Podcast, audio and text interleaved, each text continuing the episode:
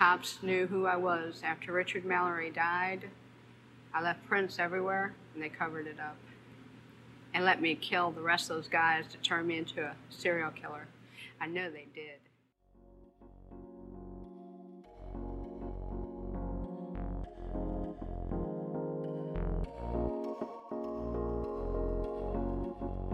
Buenas noches, mis serialitos, mis personas favoritas en el mundo entero.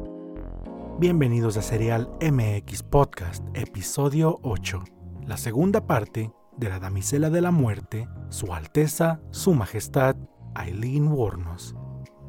Este capítulo será la culminación de la oleada de asesinatos de Eileen. Pero antes de continuar, quiero mandarle un saludo a mi jefa editora, mi esposa, Miriam que cada semana endereza la narrativa de los capítulos. Y también un saludo a uno de nuestros seguidores, Alberto AM. Aunque no nos pediste el saludo, comentarios como el tuyo son los que nos motivan a seguirle semana tras semana. Gracias, manitos.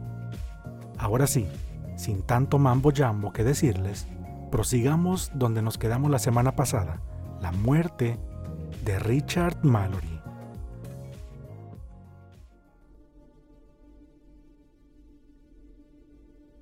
En noviembre de 1989, Eileen Wuornos salió a la carretera interestatal 75 de Florida, dispuesta a trabajar como lo había hecho por tanto tiempo, pero esta vez trabajando bajo la presión y preocupación que le ocasionaba la posibilidad de perder el amor de su vida, Tyra Moore, porque si no obtenía dinero, se quedaría nuevamente sola en el mundo. La tarde del 30 de noviembre de 1989, Eileen Warnos salió a trabajar para obtener un poco de dinero rápido, mientras el sol comenzaba a esconderse entre la zona boscosa en donde se encontraba caminando, un vehículo se acercó. Eileen Warnos no reconoció a la persona que manejaba, lo cual asumió que sería bueno una oportunidad para obtener más clientes.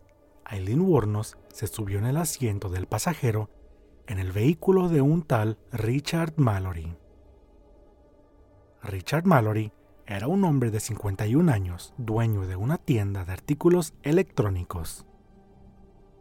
El carro avanzó, giró y se metió en un área aislada, cosa que a Eileen le pareció bien, pues lo último que necesitaba era un policía encubierto. Resulta que Richard Mallory también buscaba un lugar solo y aislado, pero sus intenciones eran mucho más tenebrosas.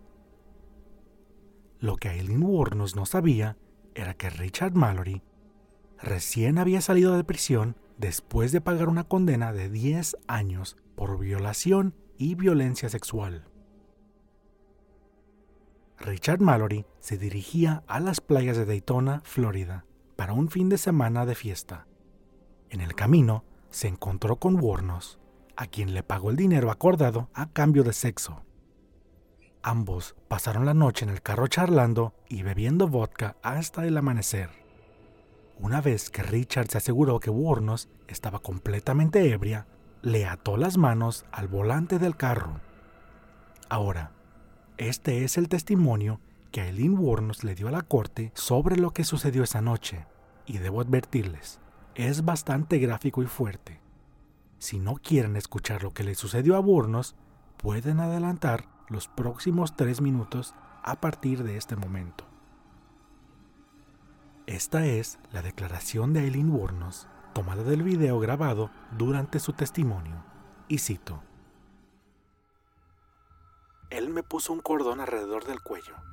Sí, eres una perra. Me dijo, harás todo lo que te diga y si no lo haces, te mataré ahora mismo y te cogeré después, como las putas que he hecho antes. No me importa, tu cuerpo seguirá caliente para mi pene. Me estaba asfixiando y me estaba diciendo, ¿quieres morir puta? Y yo moví mi cabeza de un lado a otro en señal de que no. Y luego dijo, vas a escuchar todo lo que tenga que decirte y hacerte. Asentí con mi cabeza y me acosté en el asiento del coche. Entonces empezó a tener sexo animal y lo estaba haciendo de una manera muy violenta. Y entonces él, no sé, yo estaba llorando. levantó mis piernas y puso lo que resultó ser alcohol en una botella pequeña. Lo metió en mi área del recto y eso me dolió mucho, porque me desgarró por dentro. Y luego puso un poco más de alcohol en mi vagina y eso dolió mucho también. Una mini pausa. En el video se ve a una Eileen Wuornos temblando al dar su testimonio. Prosigo. Me abrió la nariz así, me echó alcohol adentro de ella y dijo, Estoy guardando tus ojos para el gran final. Y puso la botella en el tablero del carro. Yo estaba muy enojada. No me importaba. Le gritaba. Pensé que tenía que pelear o iba a morir. Ya había dicho que me iba a matar. Di un brinco muy rápido y le escupí en la cara. Me dijo, eres una perra muerta. Mientras se limpiaba los ojos, agarré mi bolso, saqué mi pistola y le disparé inmediatamente, dos veces tan rápido como pude. Eileen Warnos en realidad le había disparado cuatro veces en el pecho y en la espalda con su pistola calibre 22. Uno de sus disparos atravesó el pulmón de Richard Mallory y fue precisamente ese el que acabó con su vida.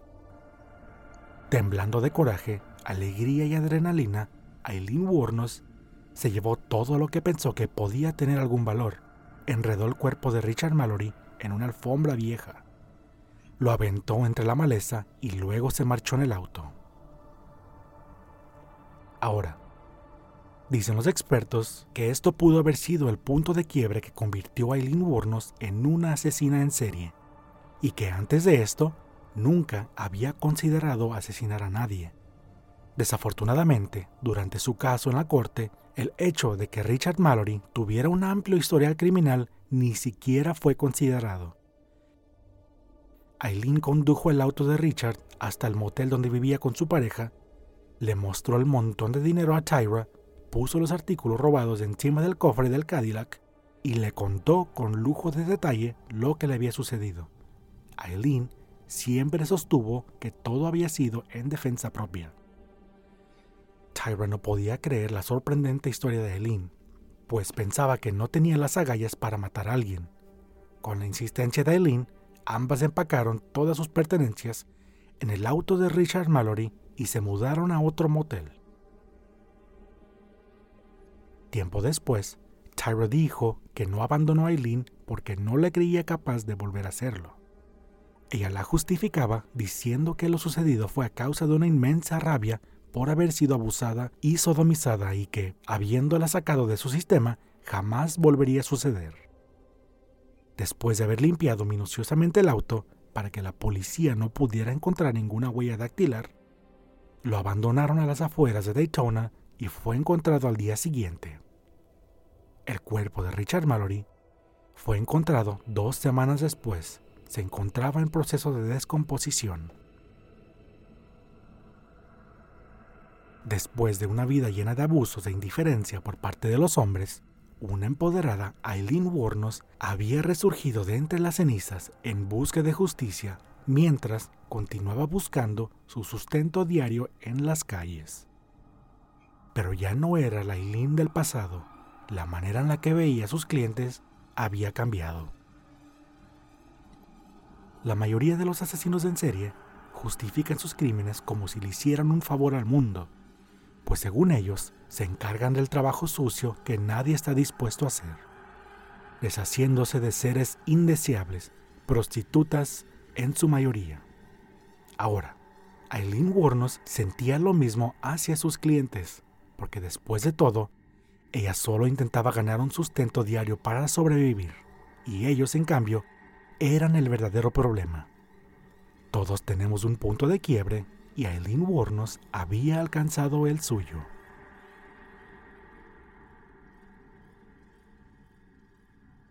Tan solo seis meses después, el 1 de junio de 1990, otro cuerpo fue descubierto en los bosques del condado de Citrus, Florida, a unos 65 kilómetros de Tampa Bay. El cuerpo pertenecía a David Spears, un hombre de 43 años proveniente de Sarasota, Florida. David Spears era un obrero que operaba maquinaria pesada. La última vez que alguien vio con vida a David fue el 18 de mayo de 1990. le dijo a sus jefes y amigos que se iba a Orlando de vacaciones, pero desafortunadamente jamás llegó a su destino. Su vehículo fue encontrado sin placas sobre la carretera interestatal número 75. Con todas las puertas abiertas, encontraron un condón usado y David Spears tenía seis impactos de bala en el pecho. Eileen Warnos había cobrado su segunda víctima. Se sabía que Eileen Warnos normalmente tenía relaciones con aproximadamente siete clientes por día. No se sabe con certeza por qué escogió a David Spears para asesinarlo, pero se asume que Spears probablemente hizo o dijo algo que ofendió a Eileen Warnos, y a partir de ese momento era un hombre muerto. El 31 de mayo de 1990, antes de que David Spears pudiera ser siquiera identificado, otra víctima fue encontrada a 48 kilómetros del condado de Pasco, Florida. Como el cuerpo presentaba un avanzado estado de descomposición, el equipo forense ni siquiera fue capaz de obtener alguna huella digital, ni mucho menos estimar el momento de su muerte. Pero el hecho de que el cadáver estuviera desnudo y con nueve impactos de bala calibre 22 le brindaba a la policía un modus operandi que comenzaron a vincular con las dos víctimas anteriores. El cuerpo fue identificado más tarde como un trabajador de rodeo de 40 años, Charles Cascadon. La policía recibió una de sus primeras pistas el 4 de julio de 1990, cuando Eileen Warnos y Tyra estrellaron su auto cerca de Orange Springs, en Florida, mientras ellas estaban en medio de una calorada discusión.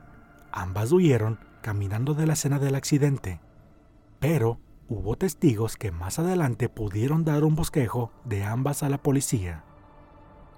En las investigaciones encontraron que el vehículo pertenecía a un desaparecido marino retirado de 65 años llamado Peter Sims, quien había sido visto por última vez el 7 de junio de 1990. En el interior del vehículo se encontraron indicios de una sangrienta pelea, una serie de huellas digitales y palmas en las ventanas. Aunque el cuerpo de Peter nunca fue encontrado, Warnos más tarde admitió haberlo asesinado.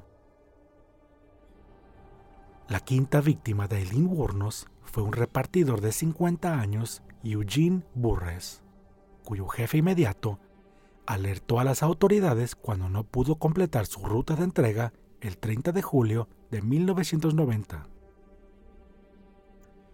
Su camión de reparto fue encontrado abandonado después de que una familia que se encontraba de picnic encontró su cuerpo el 4 de agosto de 1990 en el Bosque Nacional de Ocala.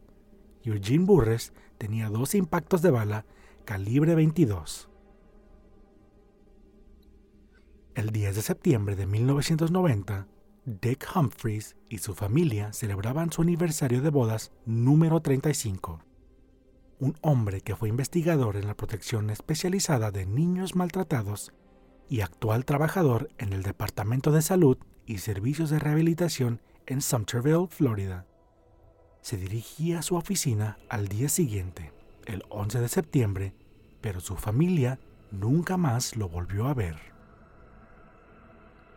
El cuerpo de Dick Humphreys fue encontrado en el condado de Marion en la noche del 12 de septiembre de 1990.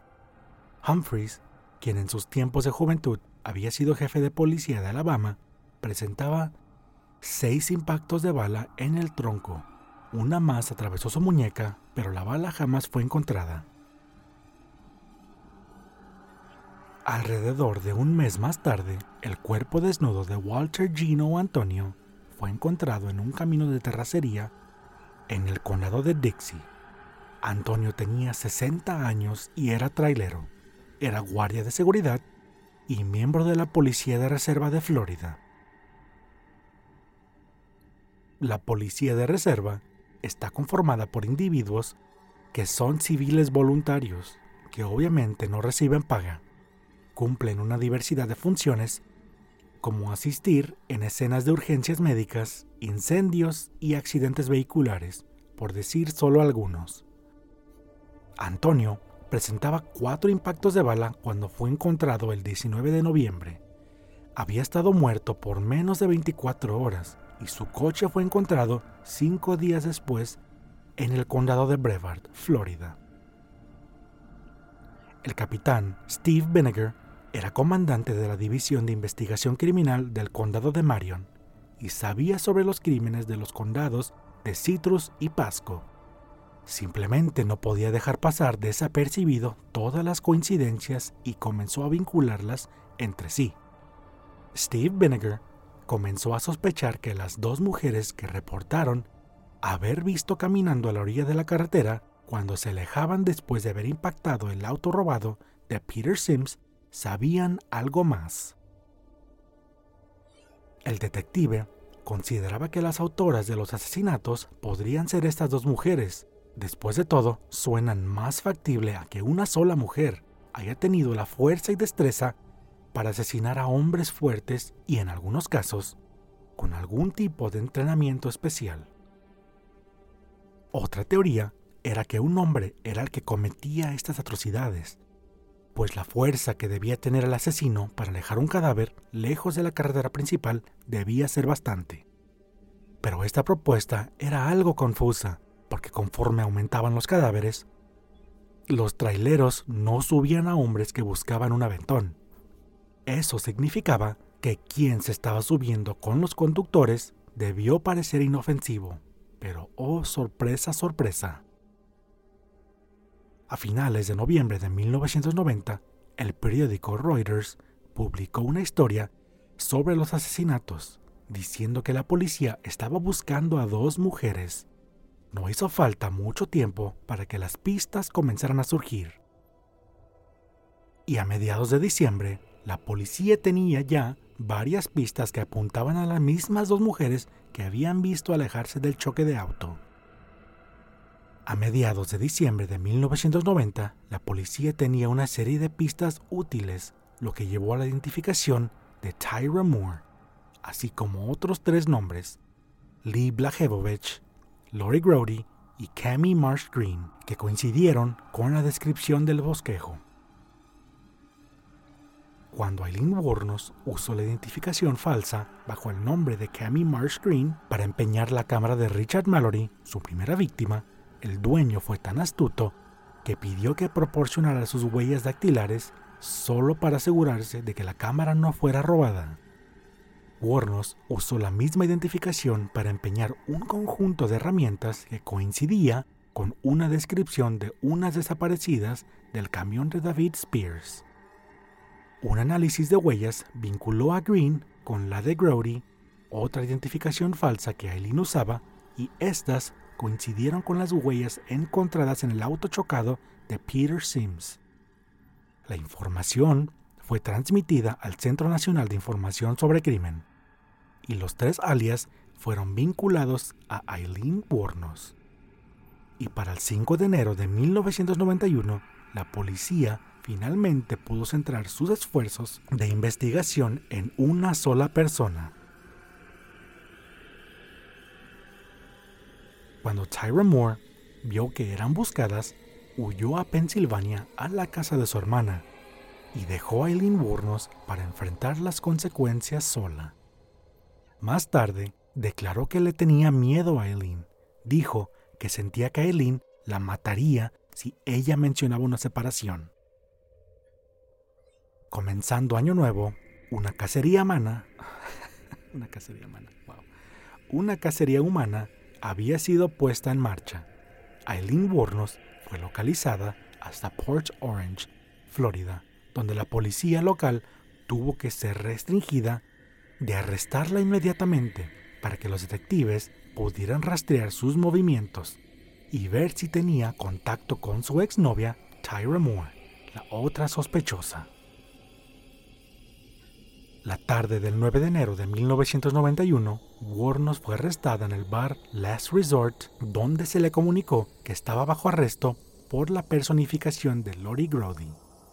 La prensa no fue informada del arresto y no se mencionó los cargos del asesinato en este momento. Al día siguiente, Tyra fue ubicada en la casa de su hermana en Pensilvania. donde ella le reveló a la policía que Warnos le había contado sobre el asesinato de Richard Mallory el mismo día que lo había ejecutado. Sin embargo, Tyra había evitado deliberadamente discutir cualquier otro incidente que estuviera relacionado con ella, según Tyra, por temor a su propia seguridad. Tyra hizo un trato con la policía para ayudarlos a incriminar a Lynn Warnos, y ambas llevaron a cabo una serie de conversaciones telefónicas grabadas en el transcurso de los próximos días, durante las cuales Tyra suplicó a Warnos que confesara para evitar que Tyra fuera acusada como cómplice. Warnos fue inicialmente cautelosa por teléfono, pero ante el temor de que Tyra también fuera presa, confesó seis de los asesinatos el 16 de enero de 1991, alegando que todos habían sido actos de defensa propia y que Tyra no había tenido ninguna participación en ninguno de ellos. Dada la atención de los medios de comunicación que rodeaban el caso y la relativa rareza de que una mujer fuera una asesina en serie, Warnos se convirtió en una celebridad nacional de la noche a la mañana. A las dos semanas de su arresto, Warnos vendió los derechos cinematográficos de su historia y esperaba hacerse rica con las ganancias, sin darse cuenta de que las leyes de Florida prohibían específicamente beneficiarse de la actividad criminal de esta manera. Incluso los investigadores y abogados que estaban involucrados estaban contratando a sus propios abogados para negociar los acuerdos de libros y películas para beneficio de ellos mismos. Cuando Eileen por fin descubrió que no lograría ver un solo centavo de todo esto, inmediatamente detuvo los relatos y dijo, mejor ya llévame Diosito. No, no se crean, no dijo eso. Eileen pidió que aceleraran su ejecución. Mientras estaba en la cárcel, Aileen mostraba lo intenso que se había vuelto su paranoia con cada persona que se le acercaba. Ella estaba convencida de que los guardias de la prisión estaban envenenando su comida. Declaró que la policía la drogó justo antes de interrogarla para su arresto, para que no fuera lo suficientemente coherente como para entender lo que estaba diciendo. Se quejaba de que su mente estaba siendo torturada y que su cabeza estaba siendo aplastada por una presión sónica.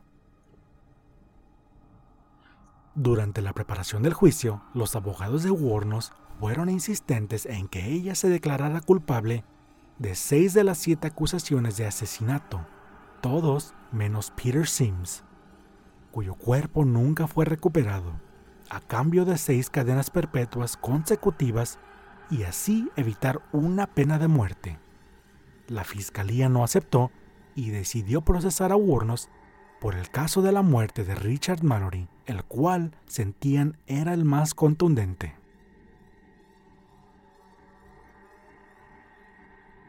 El juicio en contra de Eileen Warnos por el asesinato de Richard Mallory, su primera víctima, se abrió ante el juez Uriel Blunt el 14 de enero de 1992 y, como era de esperar, el jurado no estaba convencido que Eileen había actuado en defensa propia como ella alegaba. El 27 de marzo de 1992, el jurado tardó menos de dos horas en encontrar la culpable del asesinato en primer grado y por unanimidad recomendaron la pena de muerte por electrocución. Dos meses más tarde, el 31 de marzo de 1992, Warnos se declaró culpable de los asesinatos de Burress, Dick Humphreys, David Spears, Charles Cascadon, Walter Antonio y recibió otras cinco sentencias de muerte para principios de 1993. Si hay una vida más allá de la muerte, Eileen Warnos tenía sus manos llenas. Nick Bloomfield, quien charló por años con Eileen Warnos en prisión, y creador del documental Aileen, la vida y muerte de un asesino en serie, comentó, Esta ira se desarrolló dentro de ella mientras trabajaba como prostituta. Probablemente tuvo muchos encuentros horribles en su camino, y esta ira se cultivó dentro de ella. Y finalmente explotó con una violencia increíble. Esa era su forma de sobrevivir y creo que Warnos realmente creía que había matado en defensa propia. Alguien con una psicosis profunda no puede diferenciar entre algo que amenaza su vida y estar en simple desacuerdo. Y al mismo tiempo, cuando ella no estaba en esos estados de ánimo extremos, había una humanidad increíble en ella. El día de su ejecución, Aileen Warnos rechazó su derecho a una última comida. Y curiosamente, sus últimas palabras fueron, y cito, Me gustaría decir que estoy navegando con la roca y volveré como el día de la independencia, con Jesús, el 6 de junio, como la película, gran nave nodriza y todo. Volveré, volveré. La ejecución de Eileen Wuornos se llevó a cabo a las 9.45 am el 9 de octubre del 2002 y se convirtió en la décima mujer en los Estados Unidos en ser ejecutada. Sus restos fueron incinerados y sus cenizas fueron entregadas a su amiga de la infancia, Dawn Botkins. Las cenizas fueron esparcidas por su amiga en el 2003 debajo de un árbol en su ciudad natal de Rochester, Michigan. Bueno, solo nos queda decir que su caso es un claro ejemplo de si los asesinos en serie nacen o se hacen. Porque las experiencias profundamente traumáticas, especialmente durante la infancia, pueden tener un impacto aún más profundo en la vida adulta. Pueden darle forma significativa a la personalidad y las opciones que uno toma en la vida. También aclaro que no todos los niños maltratados se convierten en asesinos en serie, y no todos los asesinos en serie son víctimas de abuso infantil. Sin embargo, la conexión entre los dos no puede descartarse como una simple coincidencia. De todos modos, y honestamente, Aileen Burnos tuvo una vida de mierda, y sin ser tan duro con sus padres, tampoco fueron los mejores ejemplos de vida. Y con enfermedades mentales que nunca fueron tratadas, no es de extrañar que Aileen Wuornos se convirtiera en una asesina. Entiendo por qué tanta gente, y me incluyo, podamos tener una empatía tremenda por esta persona. Es difícil poder expresar la empatía por alguien que le quitó la vida a tantas personas, pero como yo y muchas otras personas, nos preguntamos cómo habría sido su vida si hubiera nacido en una familia, entre comillas, normal. Así que la pregunta sigue en el aire. ¿Aileen Wuornos nace o se hace? Dime qué es lo que tú piensas. Mándanos un mensaje a nuestra página de Facebook. Solo búscanos como Serial MX Podcast, donde subimos información adicional de los capítulos. Y para facilitarles la vida a ustedes, también pueden escucharnos en su repertorio de podcast favorito, ya sea Apple Podcast, Google Podcast, Spotify, Pandora, Stitcher, iHeartRadio, Deezer, Radio.com, Overcast, Pocketcast, Radio Public, Breaker, TuneIn. Bueno, creo que son todos. Bueno, hasta aquí le dejamos manitos. Cuídense mucho y recuerden, no se conviertan en una de mis historias. Yo soy David Reyes y esto fue Serial MX, un podcast donde tus pesadillas fueron realidad. Los veo en Disneylandia.